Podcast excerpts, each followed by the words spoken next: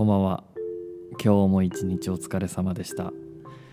えー、2019年12月23日ですね。昨日は M1 でしたね。見ましたか？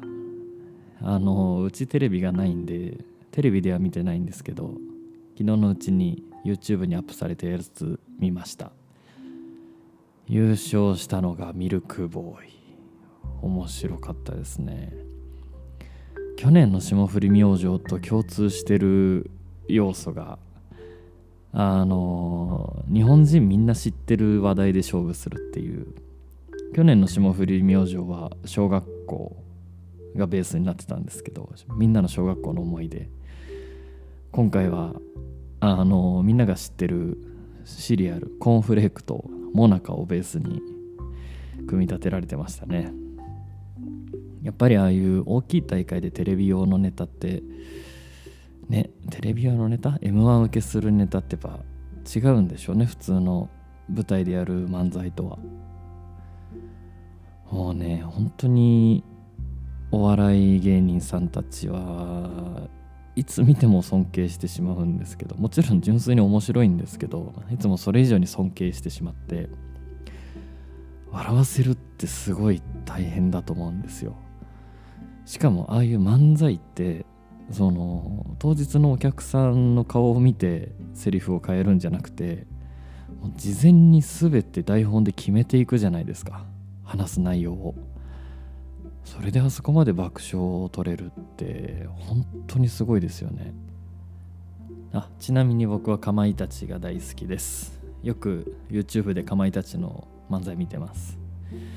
うまいですよね。ロケもうまいしコントもうまいし漫才もうまいし何やっても面白い。僕がまだ小学生の頃ってみんなテレビ見てたと思うんですけど今のお家ってテレビないお家もあるじゃないですか。で結構テレビ番組もあの子供たちもテレビじゃなくて YouTube 見てるってよく聞くんですけどみんな何の話してるんですかね最近の子供たち小中学生って。何なんだろう。かといって振り返ってみると別に僕もそんな学校でテレビの話はしてなかったですね。多分。してたのは多分あいやしてました。小学生の頃「うっちゃんなんちゃんの売りなり」って番組があってそこでポケビとブラビが懐かしくないですか。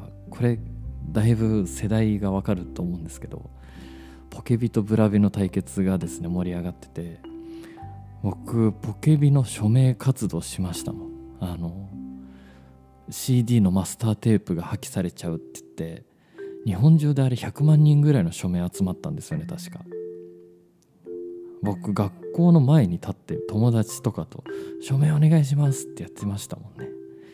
なんかあの頃のテレビはリアルでしたよねすごく。電波少年とか。電波少年の松村サンタがうちの近所に来て友達が将棋盤もらってましたね。あと朝やんとか相乗りとか。ね懐かしい。あとやっぱバラエティはめちゃイケですね。めちゃイケはすごい長く続いてたんですね。20年とかやってたんですかね。もう岡村さんがジャニーズのコンサート SMAP のコンサートですよね最初確か。にジャニーズジュニアのふりして入ってその後モーニング娘。のライブ。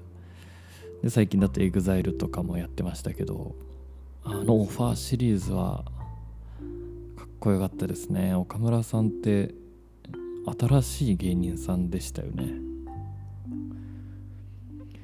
一番好きなテレビ何だったんだろう。うん。一番ワクワクして見てたのは朝やんかもしれない。朝やん。日曜夜9時からやってました。これもナインティナインが司会でしたけどオーディション番組ですね。ケミストリーとかモーニング娘。とかを輩出した。あのこれ当時の ASAYAN のケミストリーのオーディション見てた人分かると思うんですけど今 EXILE でボーカルやってる佐藤さんいるじゃないですか。あの今の人はみんな淳って呼ぶらしいんですけどあのオーディションの時って佐藤さんって呼ばれてたじゃないですか。あ知らない人のために補足をしておくと今 EXILE でボーカルやってる ATSUSHI はもともとケミストリーを生むためのオーディション番組で最終選考まで残った佐藤さんなんですよ。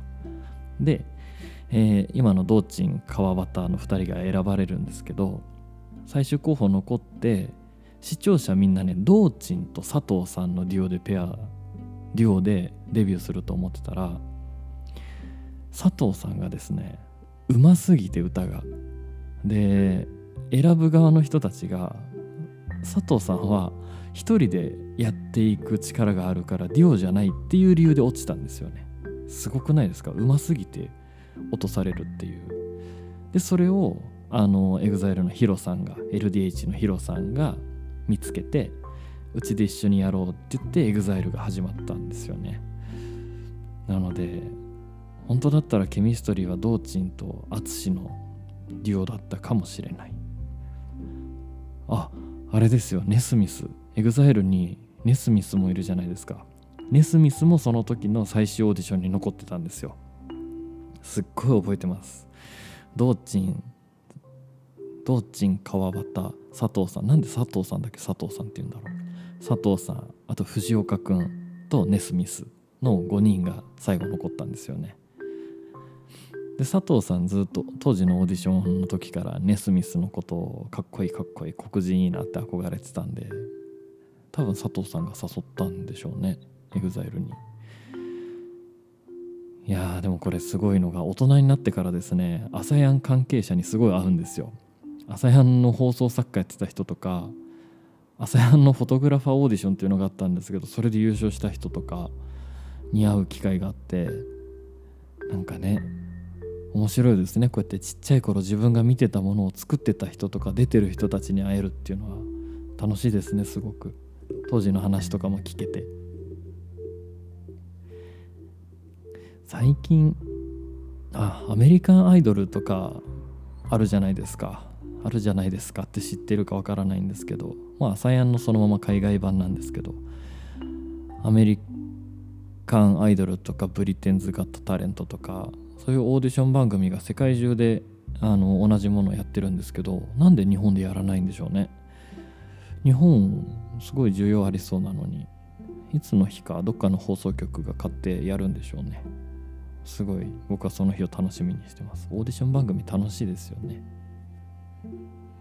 となぜか気づいたら朝やんの話をしていましたが今日はこのぐらいで。明日はクリスマスイブですね。12月24日。皆さんどうやって過ごすんでしょう。僕は一人です。という切ない報告をして今日はおしまいにします。ではおやすみなさい。thank you